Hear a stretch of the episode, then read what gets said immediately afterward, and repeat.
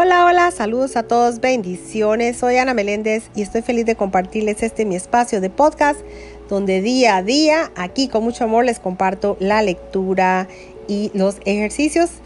Bendito sea Dios por permitirme estar con todos ustedes. Así que mis amores, continuando con el capítulo 30, parte 2, capítulo 30, parte 2 y como título, el libre albedrío título El libre albedrío y la lectura dice, no te das cuenta de que oponerte al Espíritu Santo es luchar contra ti mismo. Es solo, Él solo te dice lo que es tu voluntad. Él habla por ti. En su divinidad radica la tuya y del único conocimiento de que goza es del tuyo que ha sido salvaguardado para ti a fin de que puedas hacer tu voluntad a través de él. Dios te pide que hagas tu voluntad. Él se une a ti, pues no estableció su reino solo y el cielo mismo, donde todo lo creado es para ti, no representa otra cosa que tu voluntad. Ni una sola chispa de vida fue creada sin tu grato consentimiento y tal como quisiste que fuera. Ni uno solo de los pensamientos que Dios haya tenido alguna vez pudo haber nacido sin tu bendición. Dios no es tu enemigo. Él solo quiere oírte llamarle amigo. Qué maravilloso es hacer tu voluntad pues eso es libertad. A nada más debería llamársele por ese nombre. A menos que hagas tu voluntad, no serás libre. Y hubiera podido Dios dejar a su Hijo sin lo que éste eligió para sí mismo. Lo único que Dios hizo al darle su perfecta respuesta fue asegurarse de que nunca perdieses tu voluntad. Escúchala ahora para que te puedas acordar de su amor y conocer tu voluntad. Dios no podría haber permitido que su hijo fuese un prisionero de aquello que no desea. Él se une a tu voluntad de ser libre y oponerte a Él es decidir ir en contra de ti mismo y elegir estar encadenado.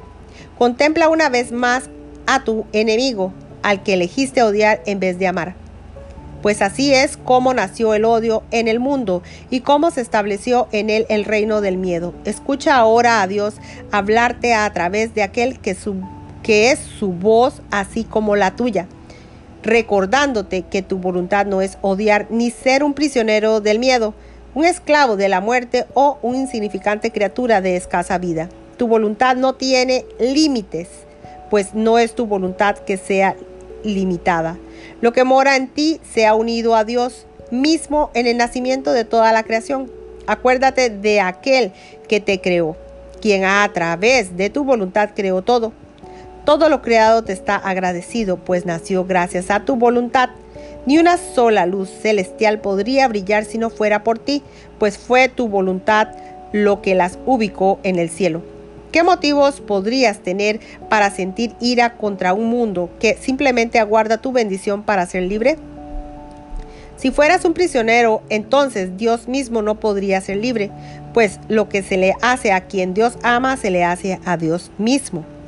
No pienses que aquel que te hizo co-creador del universo junto con Él quiere aprisionarte.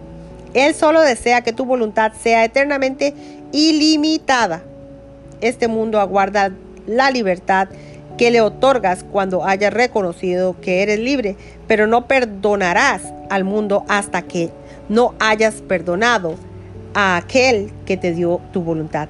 Pues es a través de tu voluntad como el mundo se libera y no puedes ser libre estando separado de aquel cuya santa voluntad compartes. Dios se dirige a ti y te pide que salves al mundo, pues mediante tu salvación el mundo sana y todo el que camina sobre la faz de la tierra depende de tu decisión para aprender que la muerte no tiene ningún poder sobre él. Toda vez que comparte tu libertad y voluntad, tu voluntad es sanarlo y puesto que esto es una decisión que tomaste con él, él ha sanado y ahora Dios ha sido perdonado, pues decidiste ver a tu hermano como amigo.